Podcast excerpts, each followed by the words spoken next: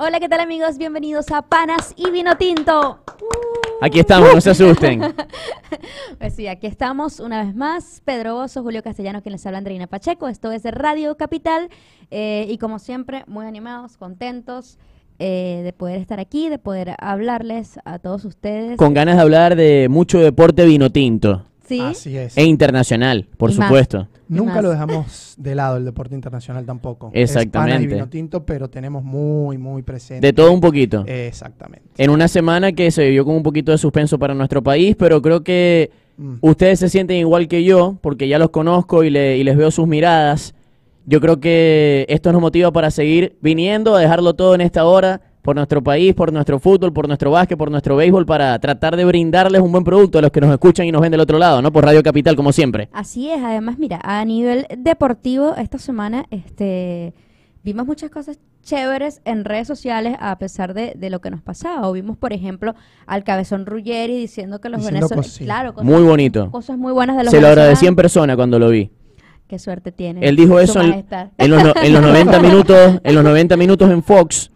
Se hizo viral. Al otro Sí, día, pero- DirecTV está en el mismo edificio que Sí, Fox. sí, sí. Claro. Para el que no lo sepa, en San Telmo, en Buenos Aires. Y cuando voy al comedor, iba a almorzar, a comprar mi almuerzo, y lo veo a él sentado charlando con otra persona. Pido permiso, como corresponde, como me enseñaron en mi casa, y le digo, mire, Oscar, de parte de todos los venezolanos, quiero agradecerle por las bonitas palabras que tuvo. Y bueno, ¿Qué te respondió? que le parece muy bien cómo, cómo la pelean los venezolanos. Prácticamente lo mismo que dijo con otras palabras Claro. durante el programa de 90 minutos donde está el, el pollo viñolo ahí en Fox. Pero si les gusta, para la próxima semana lo puedo cuadrar para que lo entrevistemos y que, y que charle con nosotros. Estaría Bueno, gracioso. estaría. ¿Les parece buena idea? Al cabezón muy, Ruggeri. Muy buena idea. Mira Campeón que- del mundo en, Mira que en el hasta ahora- 86. 86, Hasta ahora- campeón del mundo, En el exjugador de 90. River, Boca, Real Madrid, todo el mundo lo conoce. Sí. No conozco un campeón del mundo. Y un tipo bastante gracioso. Sí, sí, sí. Es muy hecho- anecdótico porque Ajá. lo veo siempre en el programa del pollo y siempre tiene una anécdota de esas futboleras que a uno le gustan, que son bien internas de, de vestuario, de concentraciones. Y, no futbolera esas- también. Y no futboleras también. sí, sí, se ve que es un tipo súper anecdótico. A mí me gusta mucho escucharlo a Bueno, Ruggeri, hay- al margen de lo bueno que dijo de nosotros. Hay una Sí. cuenta en Instagram que se llama Rullerismo, que yo sigo. Es y buenísima. Alguien que se encarga de montar todas estas cosas Ah, que dice. Yo no la sigo, la voy a Por, seguir. por ejemplo, el otro día dijo que, que esto de ahora, del bullying o de que no le deben pegar a los niños, que cuando yo era un nene, mi mamá, pues me daba. O sea, explicó que le pegaban y tal. Nadie se murió por eso, ahora no entiendo. Y si en la escuela les dicen algo, lloran. Y a mí me decían de todo. Bueno, es un video que también se ha hecho muy viral. Y Claro. está ahí por su manera de él eh, eh, explicar ese tipo de cosas cotidianas que siempre mete en las No, conversaciones. pero el, el que mencionamos ahora se hizo viral, pero por todos lados. Fuerte, ¿verdad? sí. En Sí. Venezuela está por todos los medios. Uno entra a todos los medios digitales en Venezuela y está, está el video de Ruggeri bien posicionado. Primero Es que para los venezolanos y sobre todo para los que hacemos vida en toda Argentina es algo especial que alguien tan claro. importante en la sociedad argentina reconozca ¿Cuántos, eso. cuántos venezolanos no hay en este momento guerreando allá afuera y Sí. escuchan esas palabras de Ruggeri como que les da un ánimo? Sí, es un envío anímico. Claro. Gasolina emocional. Gasolina para el alma. Porque, bueno, gente buena y mala hay en Ay, todos los claro. países y de todas las nacionalidades, pero siento que en este momento hay muchos venezolanos maltratados Sí. a, eh, eh, a donde llegan, ¿no? Eh, algunos tienen más suerte que otros, pero otros Totalmente. lamentablemente llegan en, en situaciones muy difíciles, se encuentran con situaciones muy difíciles, pero yo siempre me encargo de, porque de verdad que a mí, eh, en general, el argentino me ha tratado de una manera maravillosa, me ha tratado la muy bien. Este, mm, desde niña yo tuve cierto contacto con algunos argentinos porque mi papá jugó fútbol con Claro. muchos argentinos y sabes que siempre dicen no, que el, el argentino es muy agrandado, pero yo conocí argentinos que de verdad eran personas muy agradables y era la imagen que yo tenía de los argentinos. Cuando llegó acá, este, bueno, de todo hay, obviamente, como en todos lados, pero gracias a Dios me he encontrado con gente maravillosa Sí. y, y creo que escuchar a Ruggeri es como escuchar a la mayoría, no voy a decir que todos, pero a la mayoría Es de los argentinos. Yo trabajo con, obviamente la mayoría son argentinos y siempre recalcan eso, que los, tra- que los venezolanos son muy trabajadores, que los venezolanos son muy educados. Eso también se me quedó a mí de lo que dijo Ruggeri ese día, que dijo son muy educados, están en todos lados, son muy atentos. que- Este, y esa es la percepción como generalizada, por supuesto, hay casos aislados. Claro, como de como toda todo, ¿no? sociedad, todas las personas, no somos un molde, pero, pero creo que es la percepción que el- los venezolanos estamos dejando en Seguro que sí, seguro que y sí. eso es muy bueno. Y quiero agregar que- de Ruggeri que durante el Mundial de Rusia en Moscú también me lo crucé en la recepción del hotel donde los dos nos estábamos quedando. Él trabajaba para TV Pública, yo para DirecTV Sports y tenemos un amigo en común, Julio, eh, que se llama Karim Ayubi, Claro. fanático de Ruggeri de 90 minutos y de Boca y me pidió que grabara. Que seguro está por ahí. Seguro que sí. Y nos va a estar escuchando en el podcast por HSM América con nuestro amigo Nelson Pérez también. Le pedí un video que le mandara un saludo, un abrazo, un cariño a, a Karim, justamente a Oscar Ruggeri, y lo grabó sin ningún problema y lo hizo como de un minuto, o sea que lo hizo con la mejor predisposición posible. Bueno, nunca he entrevistado. Muy bonito de su nunca parte. he entrevistado a un campeón del mundo, así que. Estamos a, la- a las puertas, puede ser. Se comprometió Pedro. Lo con Lo voy a buscar, lo voy a buscar. Lo voy a buscar nuevamente en el comedor de torneos para decirle que venga. Mire, no tanto con nosotros, sino con la, la audiencia. Es verdad, es Pero verdad. estaría genial. Hay que, hay que defender la palabra. Vamos a ver, no, y vamos a ver. hablando de esos videos. Igual entiendan que vamos a ver. No está Claro. ¿verdad? Hablando de, de esos videos que se hicieron vir- virales, por ejemplo, estaba viendo el de Wilker Fariñez esta mañana. Y bueno, Muy bonito. en medio de todas estas cosas malas que nos pasan, vemos cosas como esa, un venezolano Mm. que es ídolo en Colombia, como una vez lo fue Luis Manuel Seija, que sigue siendo, pero quizás ya no Como lo está... fue Dudamel también. Exacto, y quizás ya no está en ese auge que está Fariñez, en un equipo tan importante como Millonarios. Y bueno, que le hagan esta nota también en un canal súper importante, Sí. como un niño este, lo tiene como su máximo ídolo, de verdad que... Es que el fútbol colombiano en general ha sido bastante solidario con los venezolanos que llegan a vivir a Colombia porque según me contaba Carlitos Villamil, el corresponsal de DirecTV Sports en Bogotá, me decía que existen promociones en el campín para que los venezolanos paguen menos, traigan una persona, un acompañante y puedan ver un partido de fútbol profesional tanto para Santa Fe como para Millonarios. Ah, no sabía. Y Ah, esto muy es, bueno. eso es súper satisfactorio para mí como venezolano. Bueno, aquí, aquí creo que lo estuvo haciendo eh, Gimnasia y Esgrima, algo así ha querido Fui el lunes pasado a verlo hurtado. Aprovechando lo, Lo de- aman. O Sí, sea, sí, es el ídolo de la afición. Está, está a modo Dios. Decían Carlos Pérez, aplauso, cuando están recitando la formación titular. Carlitos Gómez, Tal. Giancarlos Hurtado. Y el estadio temblaba. Temblaba. Yo estaba en la platea y la platea tembló. Tembló en serio de la emoción. Y, y a mí, de verdad, soy sincero y abro el corazón. No pude evitar que se me saliera una lágrima porque fue un momento muy Uno bonito. emociona. Era algo que yo no me esperaba. Se me pararon los pelos, lloré un poquito porque el negro se ganó el corazón de la plata. Sí, un muchacho venezolano. El negro cariñosamente. tan- tan qué joven. historia, qué historia la de Hurtado, porque en Táchira se las vio Sí. negras. Estuvo un año sin jugar un año prácticamente. sin jugar. Lo que pudo haber acabado con su carrera. Gimnasia eh, apostó por un muchacho que no estaba teniendo actividad deportiva y ahí están los resultados. Así un que bueno. tanque Hurtado, la verdad. Dicen que se lo quieren llevar a Ale- Alemania, al Hoffenheim, parece ser la propuesta más concreta, pero Gimnasia quiere venderlo y que se lo cedan por lo menos seis meses más para que se siga curtiendo, porque creo que es algo razonable. A mí me parece que muy joven todavía para dar ese salto. Claro. A mí me parece Y le que cortarías el desarrollo que viene bien. a- a- aquí está jugando de titular, tiene muchos minutos, allá no va a tener los mismos minutos en primera, pese a que el nivel de la liga seguramente va a ser de más exigencia, Sí. pero no va a estar en campo como, como aquí en Además, Argentina. además que según la experiencia que hemos visto de otros jugadores venezolanos, es mejor que se desarrollen un poco más en el fútbol yo sudamericano. siempre, yo siempre pensé que el venezolano y el sudamericano en general debería tener como eh, una etapa de crecimiento más prolongado en las ligas regionales, o sea, en la liga sudamericana. Por ejemplo, juegan. para el caso venezolano, para un venezolano que salte de, de Venezuela a jugar a, antes de dar el salto a Europa, vaya a una liga como la colombiana, el caso de Fariñez, como Argentina, como la misma liga Coincido. brasileña, antes de ir a Europa. Por porque ejemplo- te curte más de, de, Sí. de minutos, de rodaje, de experiencia, de un montón de cosas que Mira Soteldo, por con ejemplo. todas las, las cosas buenas que puede tener nuestro fútbol venezolano, pero todavía creo que le falta más competitividad, que el fútbol sudamericano sí eh, creo que está a nivel de liga un, un escalón más arriba. que la- Aparte, que no la es fácil nosotros. adaptarse siendo joven a otra vida, otra cultura, como se pueden encontrar en el viejo continente, para chicos que quizás no están Eh, eso adaptados a claro, eso. la parte cultural. Por ejemplo, para mí, punto. Wilker Fariñez, muchos fanáticos de la Vinotito y muchos fanáticos del fútbol ya lo quieren ver en Europa. Para mí sería completamente sano y, y- y- sereno y satisfactorio encontrarme con la decisión de que se quede por No, lo menos dos, me- tres años más en Me Colombia. encantaría que Fariñez primero eh, terminara de hacer carrera en Colombia, Claro. coronarse como campeón. Dos años más, por lo como menos. campeón de millonarios, un equipo importante de ese país, y que Sin apuro, sin y que apuro. sea la- una de las figuras de ese, de ese equipo. Entonces eso te da roce, te curte y te va Madurez. preparando. La madurez que no solo futbolística, No es- sino como, como persona, ¿no? De poder afrontar este, otro, otro Ese tipo de reto. presiones.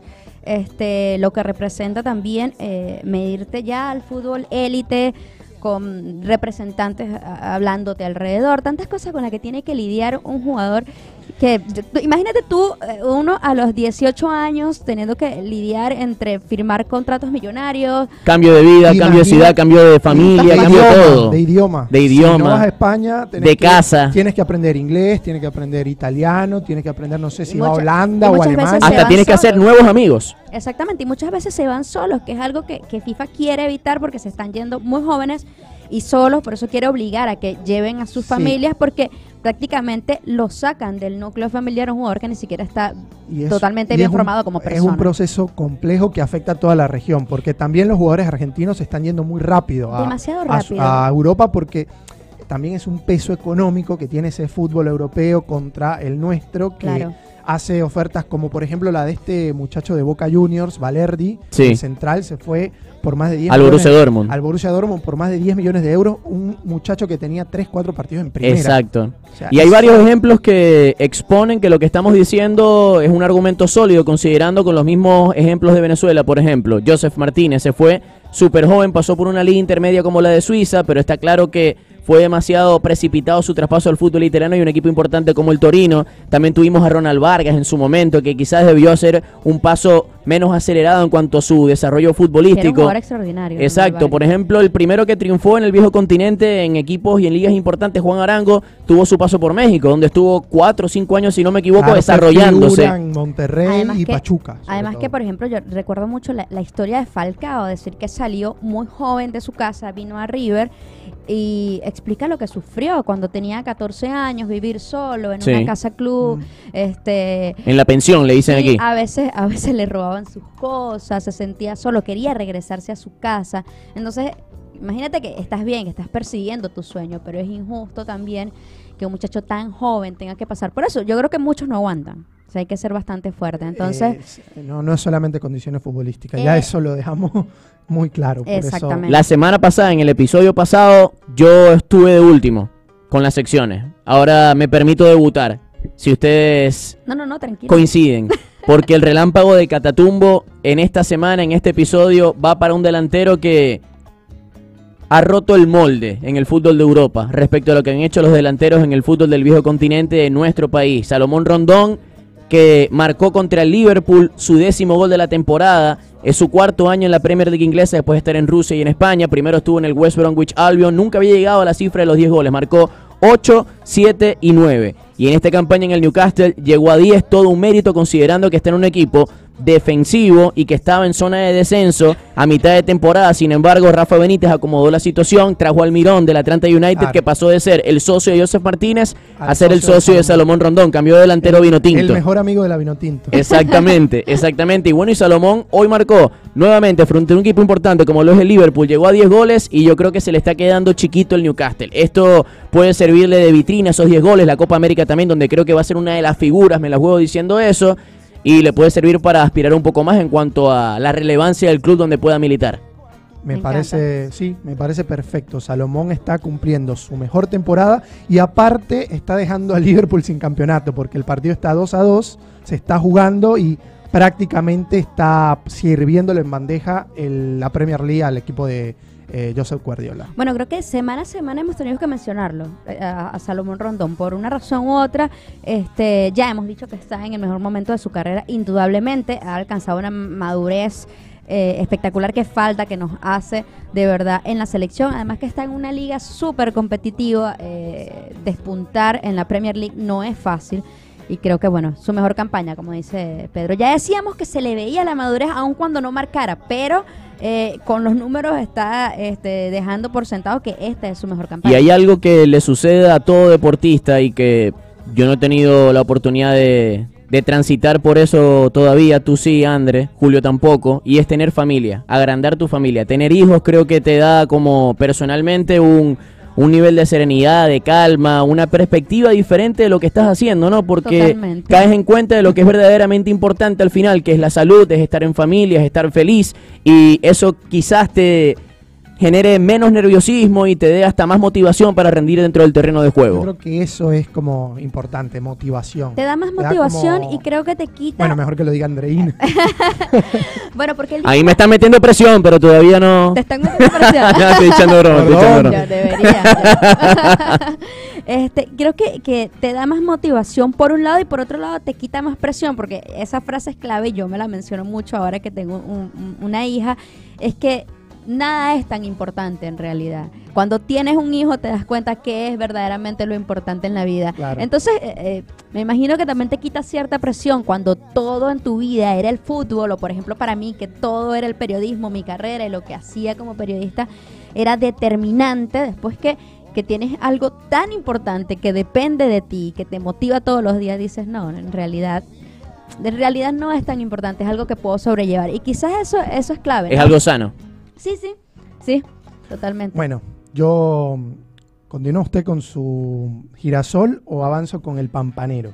Usted me dice. quiera. Pampanero, Vamos pampanero. con el pampanero, pues vamos con el pampanero. El pampanero de la semana es un beisbolista, como acostumbro yo. Yo creo que voy de 5-4 con béisbol, pero bueno, Te rompe el agrego otro más, otro deportista más de esta disciplina que a mí me encanta.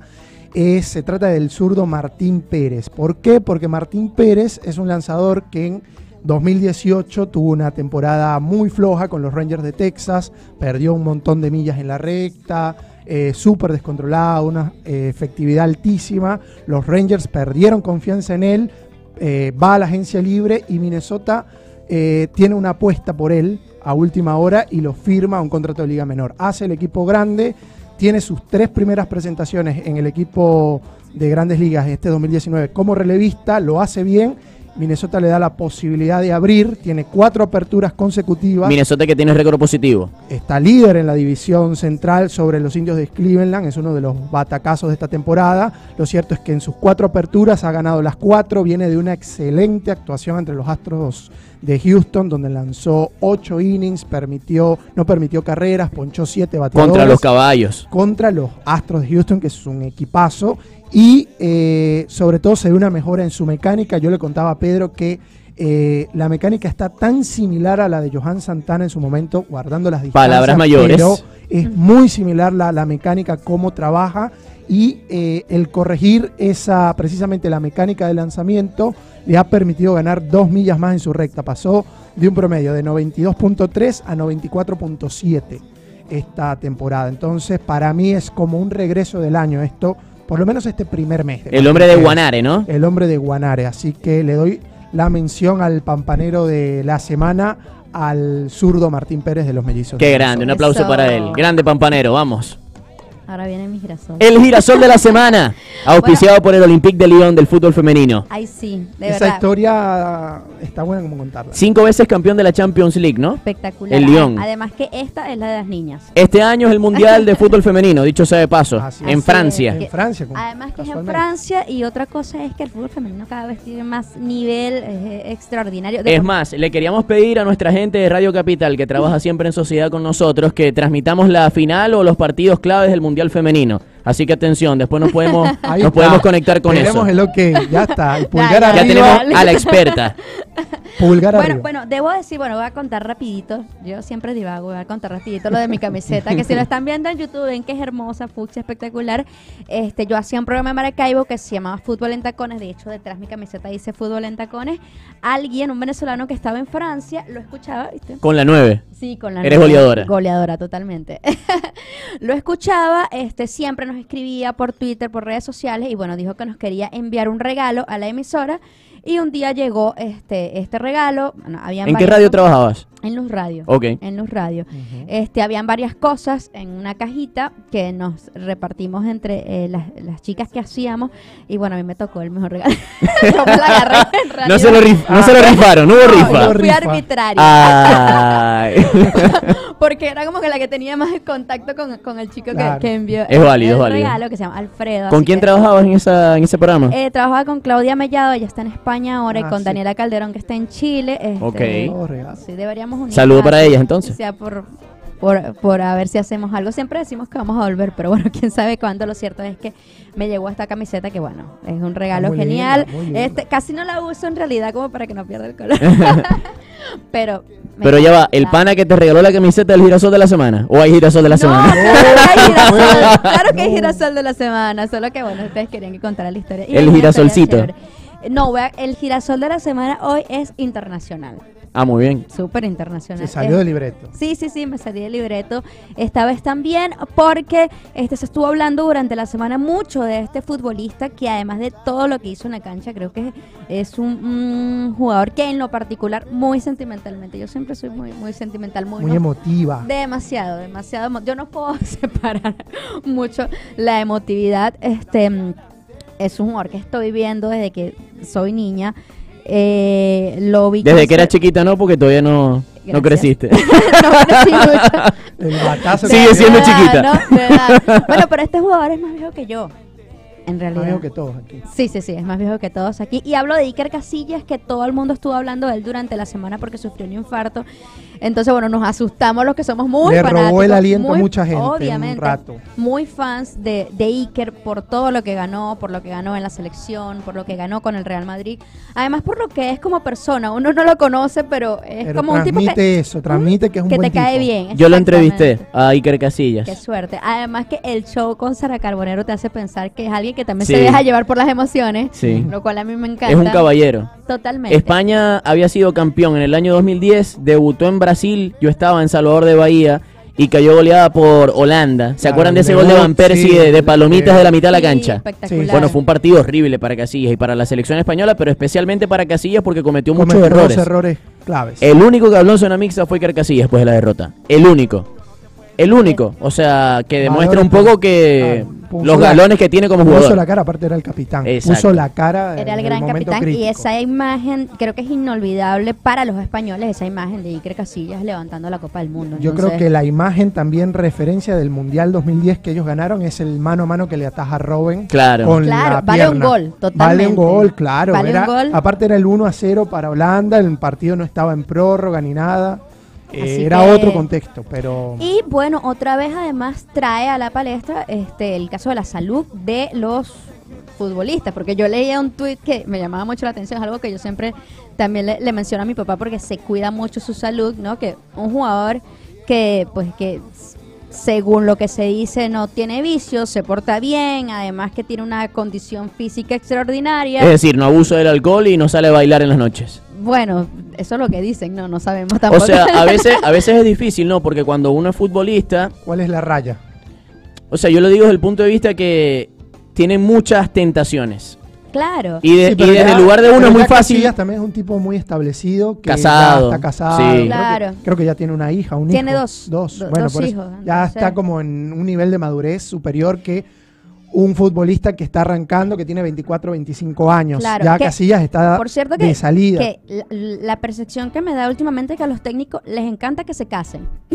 Claro, porque Claro. Para no tener que vigilarlos, sino que ya van a tener a alguien que los lo se sí. O sea, yo lo digo desde el punto de vista que quizás para uno que no es futbolista profesional, quiso serlo, por supuesto, pero no lo es, decirle a un futbolista por qué desperdicias tu talento saliendo en la noche y, y tomando alcohol cuando deberías cuidarte para entrenar. Pero creo que los grandes deportistas, los que pasan a la historia, son aquellos que entienden que son unos privilegiados de vivir de la práctica de un deporte y, y lo Y aprovechan. que su carrera es tan corta porque Claro. no- un abogado 10, tiene- 15 años. Claro, un abogado dura 40 años en el ejercicio, puede durarlo Mira, al- o hasta más. en En cambio el futbolista, primer nivel, 15 años, tienes una carrera de eh, muy larga y, y- y privilegiada. En Mira, este el, caso. el día que, y bueno, me estoy yendo también por las ramas, el día que, y ahora lo recuerdo, que se retiró Kabenagi, él dijo algo este que me pareció súper importante y él dice que en las instituciones tienen que tener a alguien que trate especialmente esa etapa del, del futbolista, que es la etapa más difícil.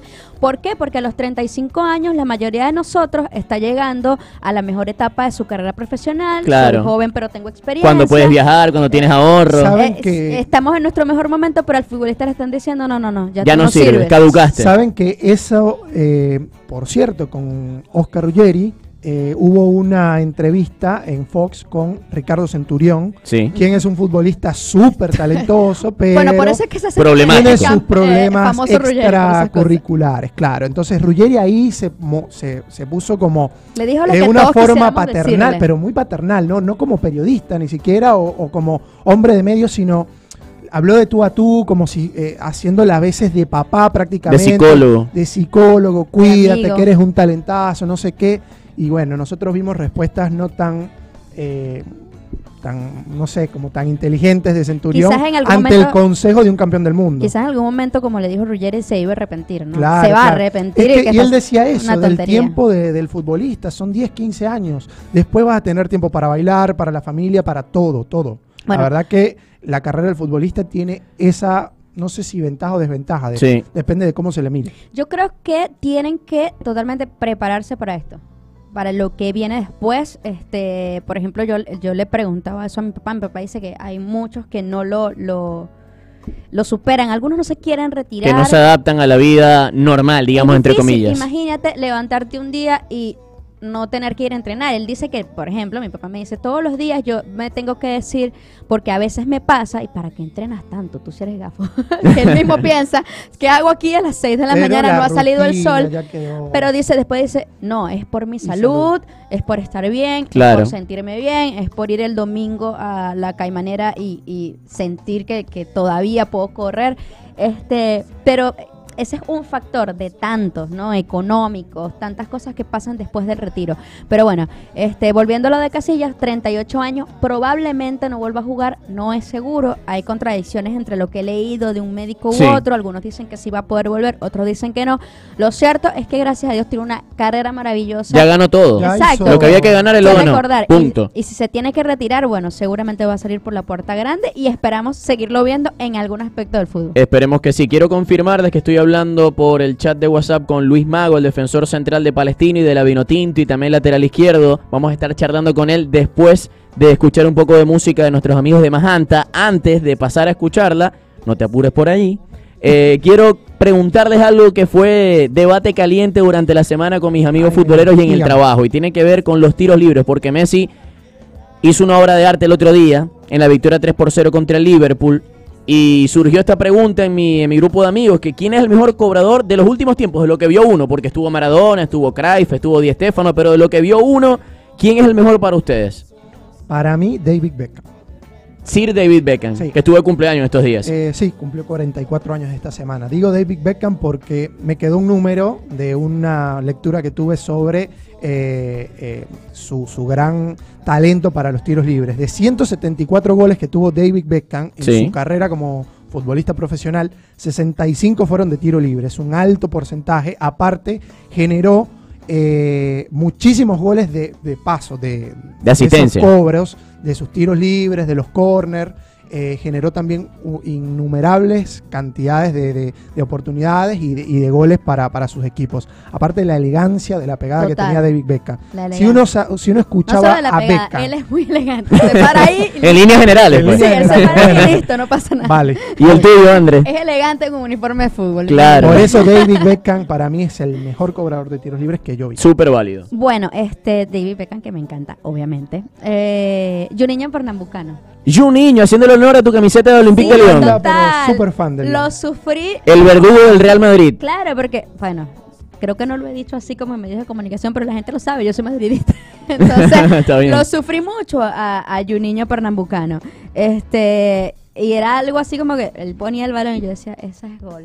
Claro. Y ahí estaba. eh, Aparte, tiro libre, un poquito más adelante, a la mitad de la cancha, para él era un disparo al arco. Totalmente. Peligroso. Era es una probabilidad, una, una opción a gol total. Yo, yo creo que llegó un momento en el fútbol que no había un jugador que, que diera esa sensación, ¿no? Claro. Que iba a poner el balón y decías, no, no hay nada que hacer, va a ser Y- gol. Pero este, de verdad que me, extraordinario, mientras lo vi Es jugar bueno. me pareció eh, extraordinario. buenísimo, era. Juninho, además era un una- especialista. Una, pegada que era poco ortodoxa, no era, Claro. era Sí, sí, sí. común. Era, era fola seca. Sí, Sí. Fola seca, como le dijo después Cristiano. Bueno, yo creo que ahora, exacto, ahora los jugadores están practicando un poco más la para, fola seca. para pegar. Tienes que decir fola seca.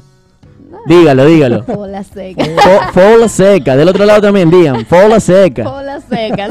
Bueno, yo voy con el mío. Dale. Hubo grandes cobradores de tiro libres, Roberto Carlos, Pirlo también, Zinedine Zidane era bueno, Figo, Rivaldo, Juninho Pernambucaro era una muy buena opción, pero yo debo confesar que la sangre vino tinto me traiciona y debo decir Juan Arango, porque la capacidad que tenía para ejecutar de todas las maneras posibles, al palo del arquero, al palo de la barrera, con efecto, con potencia, al ángulo inferior, al ángulo superior, y creo que Mr. Chip en su momento también hizo un estudio, un análisis de los cobradores de tiro libre y Juan Arango era sumamente efectivo, el más efectivo de la historia, o sea, era algo como que de 10 tiros libres, 6, 7 iban dentro de los tres palos. Después si fuera gol o no, bueno, también tenía que ver con la capacidad del arquero, pero yo me voy con Juancho, el mejor jugador de nuestra historia, Juan Arango. Sabes que una vez se lo pregunté porque estábamos en Puerto La Cruz y mm, era increíble la sensación que daba cada vez que él tomaba el balón para ponerlo Y el y rival era como que se ponía a la defensiva. Y la gente Claro. eh, y la gente le tenía una confianza extraordinaria. Ese día no marcó de tiro libre, pero pegó una en el palo muy cerca. Y yo le pregunté, o sea, ¿qué sientes tú cuando pones el balón ahí y Que todo el mundo se levanta y dice que... que, ¿Qué tal que? Sí, entonces, imagínate, semejante presión. Dice, no, no, no, no es presión. Yo siento una Tengo la responsabilidad confianza también. pero pero este yo confío eso más bien me da confianza me da respaldo que la gente está confiando en mí ¿Y dónde queda Messi en todo esto? Hay que esperar a que termine su carrera para ver cuántos acumula. Porque tiene Lo que dos pasa- años Messi que está en Mo- modo, modo odioso, modo odioso para Modo los rivales. bestia para los tiros libres, o sea, no falla Messi casi.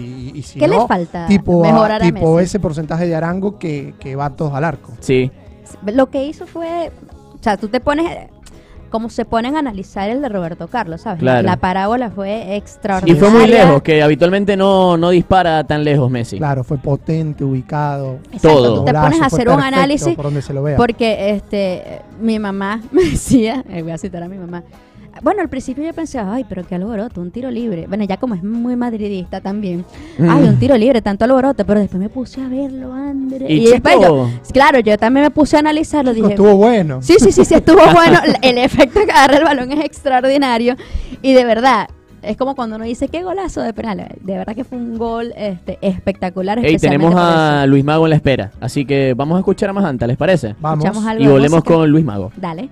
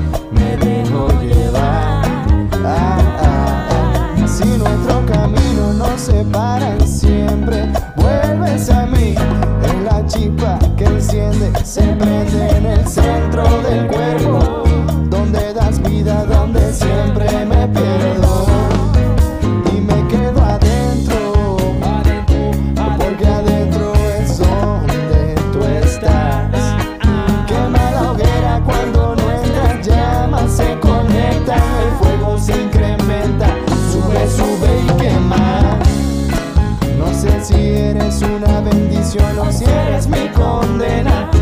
Lo que sé es que cuando llego a tu vientre siempre yo quiero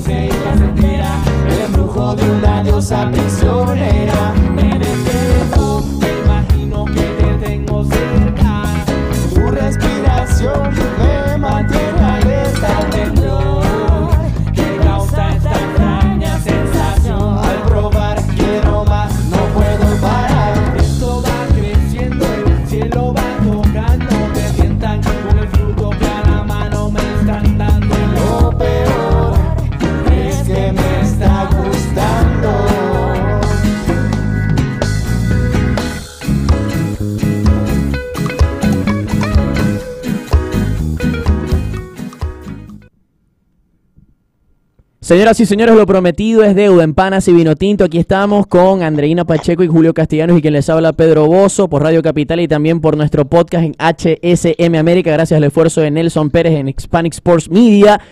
Venezuela debuta en la Copa América contra Perú el 15 de junio. Correcto. Y hay un, Alegre. Exacto, bonita ciudad, estuve allí, muy bonita. Y hay un futbolista, Luis Mago, ya lo habíamos prometido en el primer segmento del programa, que tiene grandes posibilidades de estar desde el arranque en aquel partido para la Vinotinto de Rafa Dudamel. Central, lateral izquierdo, un jugador versátil, polivalente, que ha dado el salto en la escena internacional llegando a jugar Copa Libertadores con Palestino. Está en línea Luis Mago. Te saludamos Julio, Andreina y Pedro. Luis, bienvenido a Panas de Vinotinto. ¿Cómo te va? Hola muchachos, eh, un gusto saludarlo por acá. Bueno, todo bien, gracias a Dios, ya descansando un poco el día y, y bueno, espero que estés todo bien por allá. Muchas gracias, Luis. La verdad es un honor tenerte en Panas de Vinotinto y quiero felicitarte porque vienes de marcar recientemente, hace dos partidos, si no me equivoco, tu primer gol con la camiseta del equipo de Palestino. Así que felicitaciones por ese gol. Muchas gracias, hermano, muchas gracias. Sí, sí, me quedo ahí, bueno, posible que la fallara. Este Luis, te habla Andreina, eh, de verdad que muchas gracias también por, por eh, estar aquí con nosotros. Eh, estuvimos conversando, yo estuve conversando con Luis eh, cuando estuvo acá en Buenos Aires, hablamos un poquito de eso, de que te ha tocado este eh, de tomar otro papel o jugar otra posición en el equipo donde estás y te, ha- te has adaptado bastante bien, ¿no? A estas peticiones de, de- del técnico para que nos hables un poco de eso y cómo ha sido esa adaptación al fútbol chileno. Sí, cuando llegué, eh, llegué principalmente como, como lateral izquierdo, eh, pero después el, el profe me preguntó si estaba en la posibilidad de, de cumplir ese rol, que necesitaba un jugador con, con mis características ahí. Y bueno, yo por supuesto que con toda la disposición eh, le dije que sí. Y, y bueno, gracias a Dios eh, me he adaptado. Anteriormente en Venezuela jugué varios partidos ahí. No es una posición tan complicada. Eso sí, lo- los errores Se pagan eh, caro. los Se pagan que, más que caro. cuestan caro, sí, se pagan más caro, pero, pero bueno, gracias a Dios eh, las cosas han salido muy bien acá. Luis, ¿cómo estás? Te saluda Julio Castellanos. Muchas gracias por tu tiempo para Panas y Vino Tinto. Eh, una de esas, eh, esa versatilidad que te ha permitido desarrollar en Palestino, te está también abriendo las puertas en grande para la Vinotinto, ¿no? Porque precisamente tener un jugador que pueda estar en la saga central, que pueda ser lateral izquierdo, una posición eh, delicada en la selección Vinotinto también. eh, corrígeme si es así, eh, has estado en la mitad de la cancha, ¿no? También como, como volante 5. Entonces, toda esa, ver- eh, esa versatilidad te eh, da un plus como para estar dentro de la consideración de Rafael Dudamel. ¿Lo consideras así? Sí, sí, yo creo que, que lógicamente eh, poder cumplir todos esos roles, poder eh, sumar experiencia internacional en una posición que, que no es mi posición principal, me da, me sirve de, mucha ayuda a mí en lo personal y por supuesto a la selección para, para bueno, para, para cuando se necesita un jugador en, en diferentes posiciones, pues, pues que el profe tenga la disposición de contar conmigo. Luis, yo estoy seguro de que eso es una fortaleza de tu parte, porque Dudamel, al hacer la lista, seguramente en algún momento va a analizar que necesita un jugador versátil que pueda cumplir con distintas funciones y ahí vas a tener un plus para ganarte Claro. un lugar no solo en la lista, sino también quien quita en el once titular. Luis, yo quería preguntarte por tu vida personal, ¿cómo te recibieron en Chile? ¿Cómo la estás llevando por ahí con Palestino? Además, un club que tiene algo interesante a nivel cultural, porque fueron, fue fundado por, por inmigrantes palestinos a Chile y, y tiene una hinchada bastante especial. Sí, sí, al, al país que hemos, a los países que hemos ido siempre, siempre nos reciben con mucho carisma y, y bueno, desde que llegué acá me encontré con un grupo humano que son mis compañeros, el equipo, el equipo, la directiva, todos, todos eh, están muy unidos, haciendo las cosas bien y, y yo creo que debido a eso eh, las cosas han salido como, como van. Pudimos eliminar equipos, equipos grandes de diferentes países de la Copa Libertadores, pudimos competir, bueno, lamentablemente salimos ya para la, para la próxima ronda en la Copa, pero, pero yo creo que hicimos historia en, el club, eh, era algo que, que realmente al principio nadie se imaginaba y, yo creo que todo eso se debe a, a la calidad humana que hay dentro, de, dentro del equipo. Luisa, eh, no hace mucho que estabas en el fútbol venezolano y bueno, para nadie es un secreto lo, lo, lo difícil que se ve a la distancia eh, las situaciones por las que está atravesando eh, eh, el, futbolista venezolano. Pero aquí hemos hablado mucho de, eso, de que a pesar de lo difícil que está el fútbol en Venezuela, siguen saliendo jugadores este, a las diferentes ligas, especialmente las ligas sudamericanas, adaptándose eh, rápidamente y teniendo eh, éxito como lo estás teniendo tú. Sí, sí, sí. De verdad que, bueno, por lo menos la liga chilena la estoy siguiendo muy de cerca. Ayer, ayer García marcó doblete acá, el Mono Suárez entró, o sea, la adaptación del futbolista venezolano en el exterior ha sido muy buena, la evolución, Wilker Fariña rompiéndola en, en Colombia, también el, el Colorado, entonces eh, yo creo que, que ahí nos damos cuenta de- del talento que tenemos, es simplemente proponérnoslo eh, con trabajo. Y una vez que ya llegas acá, eh, se nota que se puede competir de tú a tú con, con cualquier futbolista. Luis, eh, una cosa que me imagino se te ha hecho mucho más sencilla para emigrar a un país, eh, probar una liga nueva, es la cantidad de venezolanos que hay en Chile, ¿no? Cómo, cómo ese aspecto social, más Yo me allá de imagino lo que se juntan allá con Parmesano eh, y tal. eh, a eso es lo que a a eso es lo que iba, ¿no? A los que debe ver Mucho- en, las en las gradas también. Mucho más fácil esa adaptación de emigrar a otro país, alejado de lo futbolístico, pero en lo personal, esa cantidad de, de- de futbolistas y, y personas, porque hay un gran número de venezolanos en, en el país austral. Cuéntanos también de esa parte eh, eh, personal, no futbolística. Sí, eso, eso te hace sentir muchísimo más cómodo. Acá yo prácticamente tengo a mis mejores amigos de infancia, tengo bueno. a, a la hermana de mi esposa, entonces prácticamente acá estoy con más gente que con la que estaba en Valencia. Estás bien rodeado. pasar, pues. ¿no? Sí, te lo preguntaba por eso, porque acá también pasa eh, un fenómeno parecido. En Argentina también habemos muchos inmigrantes venezolanos y eh, se formó una comunidad importante, más allá si nos conocíamos o no atrás en Venezuela, pero siempre cuando uno se consigue un inmigrante venezolano en otro país, es como que se crea esa camaradería, esa hermandad, y por eso te preguntaba eh, por este tema puntual. Sí, sí, sinceramente sí. Yo, por lo menos amigos de mi papá, si, si le consigo 10 entradas, van 10, ¿sabes? Sí, sí. de Uh, verdad, lástima, o sea, lástima consigo- que no estoy por allá para ver si, si No, de, de hecho, ah, bueno, me me- puedo hacer hincha de Palestina. no me acuerdo de algo que, que Luis me comentaba, que él siempre pedía más entradas a sus compañeros y le decían, pero si tú no eres de aquí, ¿por qué necesitas tantas? Así mismo, así mismo, de verdad que, que las, las entradas que consigo eh, se las doy y gente que me escribe por Instagram para que para que, que quieren ir al partido, hinchas de Carabobo. Entonces, imagínate, o sea, sinceramente siento un apoyo Claro. bastante importante siempre cada vez que juego. Luis, y en lo futbolístico, eh, volviendo a este plano, em, cuando juegas en la selección, ¿en qué posición? Sé que en la mayoría de los partidos has estado como lateral izquierdo, pero te han probado como, por lo menos en algún entrenamiento, como central. ¿Con qué jugadores te sientes cómodo? ¿Cómo te sientes o bajo qué sistema tú te sientes cómodo eh, de cara para, esa, para afrontar esa Copa América? Háblanos ya un poquito de esa sincronía que todo defensor debe tener con sus compañeros.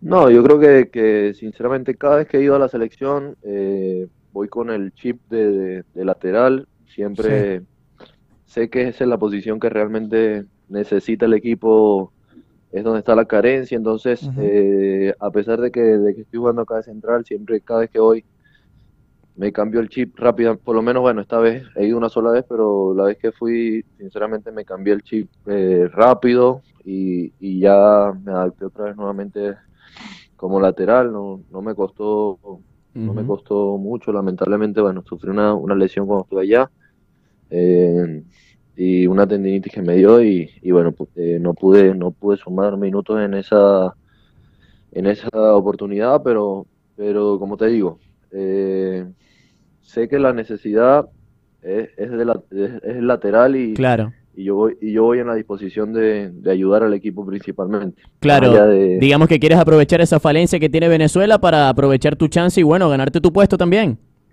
Sí, por supuesto, por supuesto, pensando, pensando en mí y pensando por supuesto en, en la necesidad del equipo. Obvio. Luis, ¿cómo es Rafa como técnico? ¿Hay una comunicación permanente con parte, de parte de él con los, con los jugadores? ¿Hay alguna charla? ¿Te dice algo especial cuando vas convocado con la selección? ¿Cómo, cómo es tu relación con él?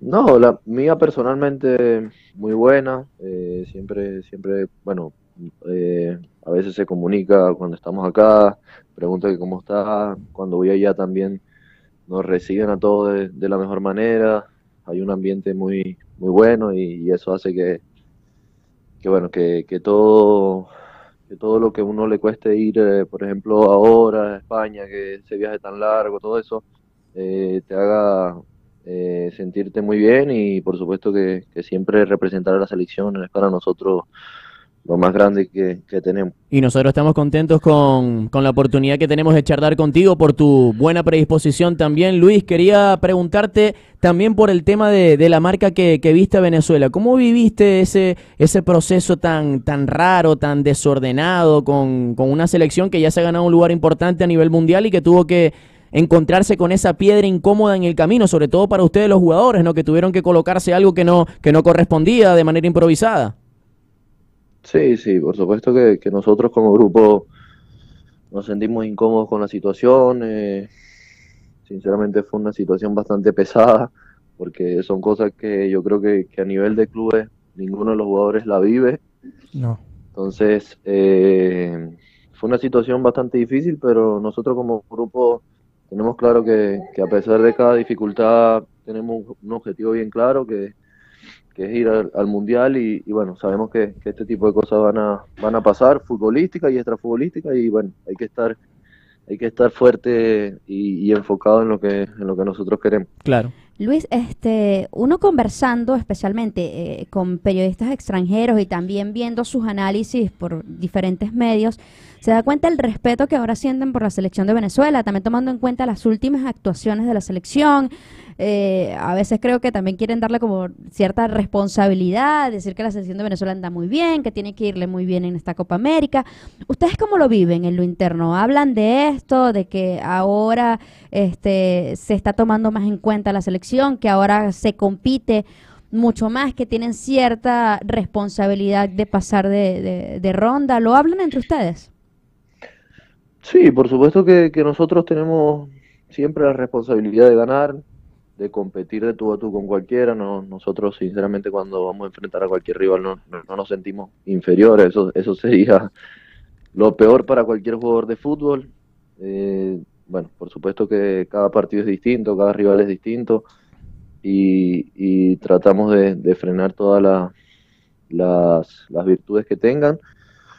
Pero, como te digo, nosotros siempre salimos dispuestos a, a ganar, a sumar de a tres y, y yo creo que, que la jerarquía que, que ha obtenido la, la selección con, con los jugadores que tenemos, Tomás, eh, Salomón, todo el ejemplo que, que nos dan a nosotros. eh, Son los para- referentes para ellos. sentir- Sin duda. Sí, sí, por supuesto que sí. Y, y por supuesto que, que con esa jerarquía nosotros nos, nos han contagiado y nos han demostrado de que, de que podemos competir de tú a tú con cualquier rival.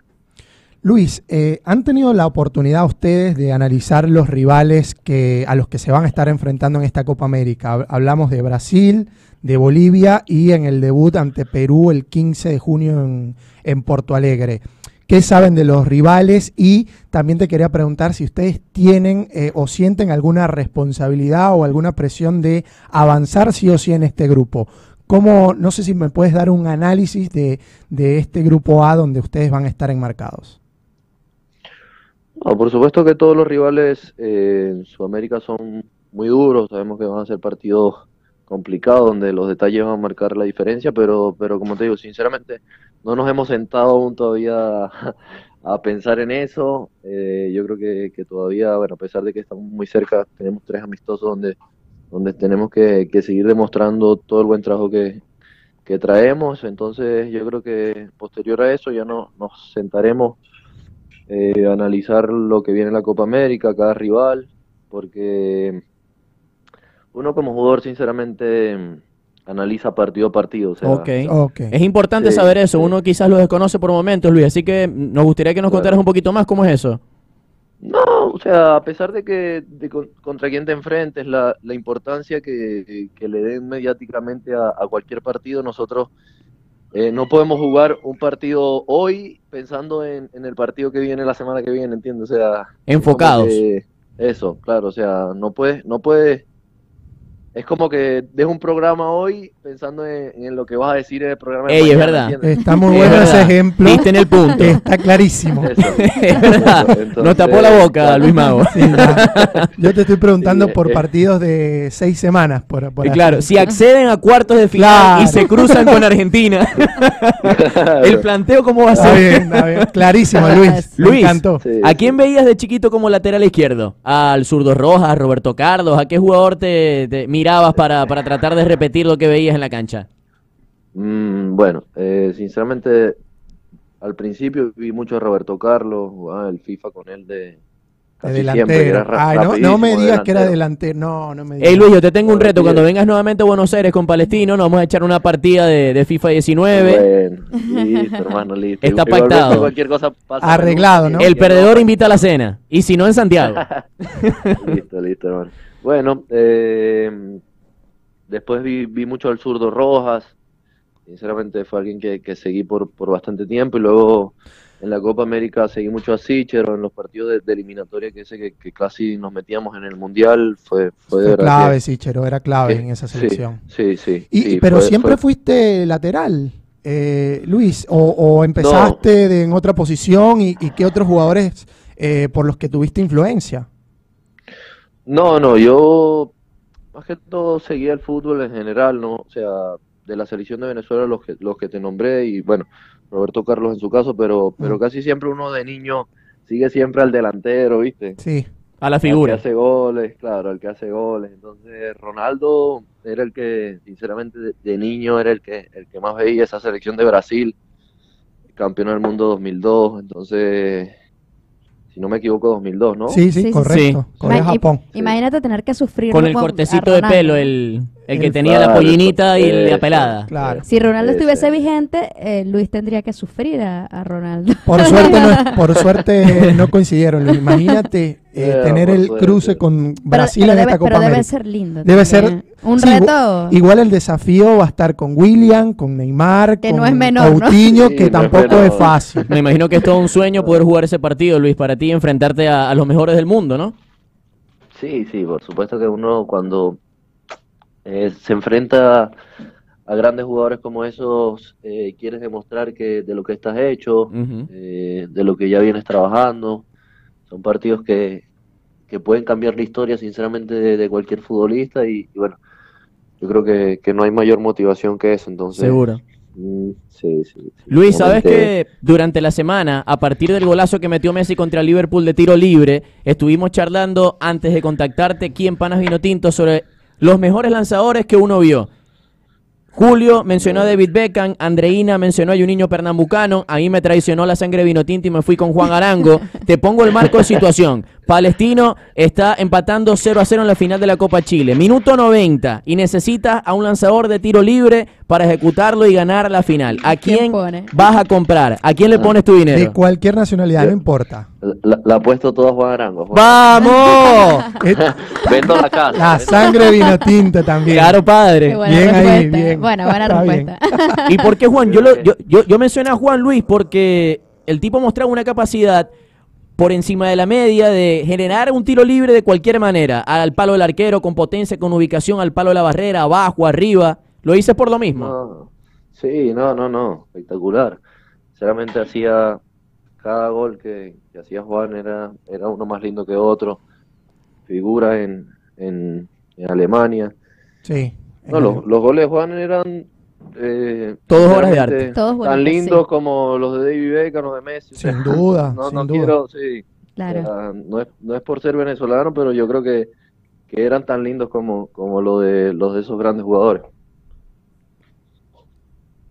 Bueno. Bueno, bien. nos quedamos con Juan Arango entonces. Nos quedamos junto con Luis. Juan. de cuatro, con- hablamos con Juan. Entonces, No, eh, dos con sac- Juan. no, sacando la cuenta ya. Sacando, sí. Ganó Juan. Además, si, si hacemos la encuesta en redes sociales, obviamente que, Que va a ganar Juan. Bueno, Luis, la verdad es que estamos muy contentos con tu presencia en Panas en Vino Tintos. Ya sabes que tenemos pactada la, la caimana de FIFA. El perdedor invita a la cena cuando vengas nuevamente a Buenos Aires o cuando uno tenga la oportunidad de viajar a, a Santiago, que además es una ciudad súper bonita donde, donde la gente recibe muy bien a los venezolanos. Agradecidos de verdad contigo por, por esta oportunidad de charlar con nosotros y te deseamos mucho éxito en el final del semestre y esperamos que estés en la lista de Dudamel para la Copa América para disfrutarte como corresponde con la Vino Tinto. Muchas gracias, hermano. Muchas gracias y, y gracias nuevamente por, por la invitación. Les mando un abrazo a todos y, y gracias por su tiempo. Muchas gracias a ti. Bueno, era Luis Mago, eh, lateral de Palestino, central de Palestino, porque es como lo está usando su equipo, y lateral izquierdo de la Vinotinto. Uno de esos grandes hallazgos de esta eh, de estos últimos dos años para la selección, porque Pero qué chévere, era, ¿no? era un puesto donde teníamos dudas, donde tenemos ciertos problemas. De hecho, Roberto Rosales está jugando a, a pierna cambiada en esa posición. Y aparece Mago como una alternativa súper fiable porque ustedes eh, vieron los partidos de Palestino en, en Copa Libertadores que él Sí. hacía mención en algunos partidos del, del torneo chileno y Mago era una, eh, uno de los jugadores que más destacaba dentro de su equipo. Es más, que si de más regularidad, Claro. también muchas cosas positivas que le puede sumar a la selección. Viene una liga competitiva que se enfrenta a Colo Colo, la U Católica, la U de Y con Chile. ese roce de, de- de tener Copa Libertadores, Exacto, la Copa jugó contra. River, jugó contra el Inter. Es más, yo te digo lo siguiente, si Dudamel, a partir de lo que vimos frente a Argentina, del experimento de Roberto Rosales, que ya durante la etapa de Farías había jugado como Sí, lateral por izquierda, pero no había sido un buen resultado aquel experimento, sin embargo contra Argentina sí funcionó con asistencia incluida de Roberto Rosales. Si Dudamel decide sostener ese experimento de Roberto Rosales por la banda izquierda, necesitas de manera obligada a un lateral izquierdo natural. Y qué mejor opción que la de Luis Mago, que además en tal caso de que haya alguna suspensión, una lesión, puede hacer las veces de central. Claro, ¿Quién la- quita? Eso es lo que lo remarcábamos ¿no? en, la, en la entrevista, la capacidad de jugar en varias posiciones que te da alternativas por ahí. eh, una lesión dentro del partido, ya se agotan los cambios, no tengo más centrales. Mago puede pasar a esa, a esa demarcación. Todo eso suma para un entrenador que eh, busca variantes y que te dé no una, sino dos y hasta tres variantes, que en el caso de Luis Mago eh, eh, te, las, te las ofrece. No, y qué chévere. Aquí mientras ustedes hablaban que yo, yo eh, recordaba que hace unos años uno podía contar los jugadores que seguían en el extranjero con, con una mano, ¿no? Y ahora, ahora se te a- pierden. A veces se te pierden, Sí. eso iba a decir, porque eh, Mago empieza a mencionar ¿verdad? los que están en Chile y tú dices, wow. Ah, ¿verdad? O sea, Ah, ahí uno hace memoria. Ah, ¿verdad? El que mono también, juega. está eh, en Claro. Chile, Mm. entonces... Otro de este, Carabobo, ¿no? Sí, sí, sí, también este, su último equipo en Ahí está Venezuela Palmesano. También. En Huachipato. Zulia. Entonces tú, tú dices, wow, o sea, ya se nos pierden y hay jugadores que están en la Liga de Paraguay que de repente no los seguimos tanto Sí. tampoco. Entonces eh, están en ligas que son quizás más competitivas que, que la Liga venezolana y que seguramente, bueno, va- van a estar los mejores, indudablemente, porque los cupos son limitados, ¿no? En la selección de Venezuela, André. pero tener opciones es chévere también. Yo creo que estamos en condiciones de confirmarle a nuestro estimado público eh, un invitado de la próxima semana. Sí, sí, claro que sí. Este, hoy acaba de ser campeón Rafa Romo en la Liga de Chipre eh, con el Apoel, lo que también les da la opción de este ir a la Champions, ¿no? A la UEFA Champions League, lo que también es, es, este muy bueno para este jugador venezolano. Hay varios jugadores venezolanos también en la Liga de Chipre. Entre ellos eh, El hermano del Turbo. Sí, el, El pollo, Pollo. González. Qué grande era el Turbo González. Así es que también vi, yo no sé, El creo- creo que- revulsivo creo que de, la allá. época de Richard Páez. En todos los partidos lo Cuando esperaban. una velocidad. Cuando se pintó el pelo amarillo era buenísimo. Lo recuerdo, también está. Y también está este José Romo, el hermano de Rafa. Claro. El que tu- eh, también este, tuvo buena época ya fue Rouga, Andrés Rouga. Claro. También le fue bastante bien. El en ex. Sí, así que bueno, es una liga eh, que se ha vuelto interesante para los venezolanos. Este, y creo que pueden estar a los otros por, por, Claro. por llegar también a esta liga, por lo bien que le está yendo a los que están allí. ¿no? Bueno, muy bien, entonces confirmamos a, A Rafa Romo, para la semana Tenemos que en viene. veremos a Oscar Ruggeri y yo voy a tratar de contactar también de Huachipato a Palmesano, al chamito del Zulia que la está rompiendo en Chile, para seguir para hablar con él y preguntarte chileno. también, al igual que Luis, cómo, cómo es la vida de un venezolano que se dedica al fútbol allí en tierras chilenas. Así Chévere. que, bueno, el compromiso está con Tenemos toda la audiencia de Panas y Vino Tinto. Pedro El hace- compromiso es alto. Pedro hace que lo anunciemos para que, o sea, lo consigue o lo consigue. Claro, tiro al piso, pues.